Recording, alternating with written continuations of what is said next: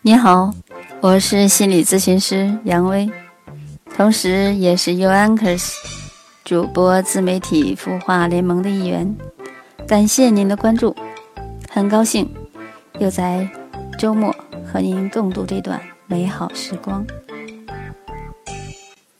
今天我们继续家有初中生的话题。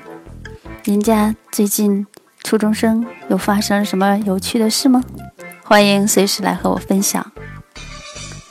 在我们家里，每到周五，儿子一定要爸爸去接他放学，这似乎已经成了一个仪式。为什么要在周末接他放学呢？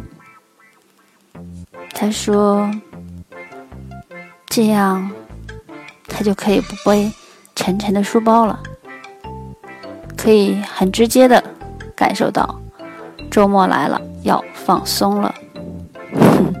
的确，这是一个小小的仪式。看过《小王子》那本书或电影的亲们，应该都会比较赞同。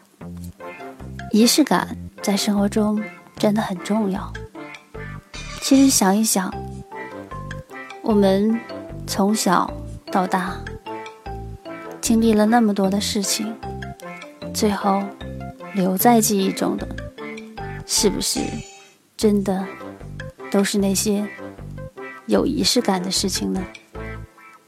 那么，我们就在生活中多增加一些仪式吧，让孩子们在他们的记忆中可以。增添更多美好。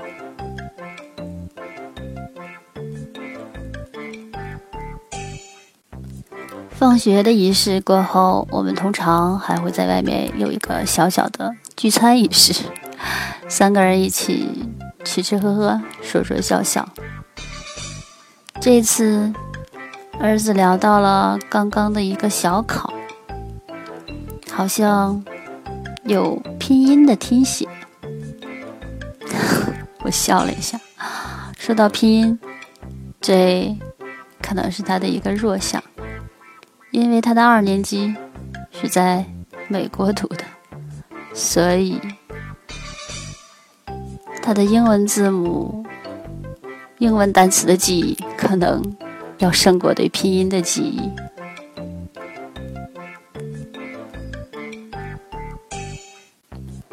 记得当初结束美国的二年级，回国上学的时候，很多人提出疑问，说他是不是需要重读二年级？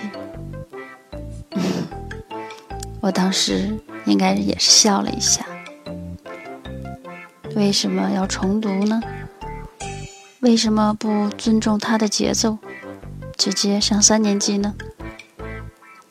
事实证明，他不仅上了三年级，而且好像还一切顺利。所以，尊重生命的节奏，不是说说而已。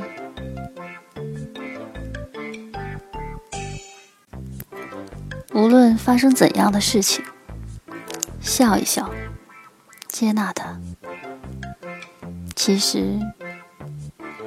事情就会往好的方向发展。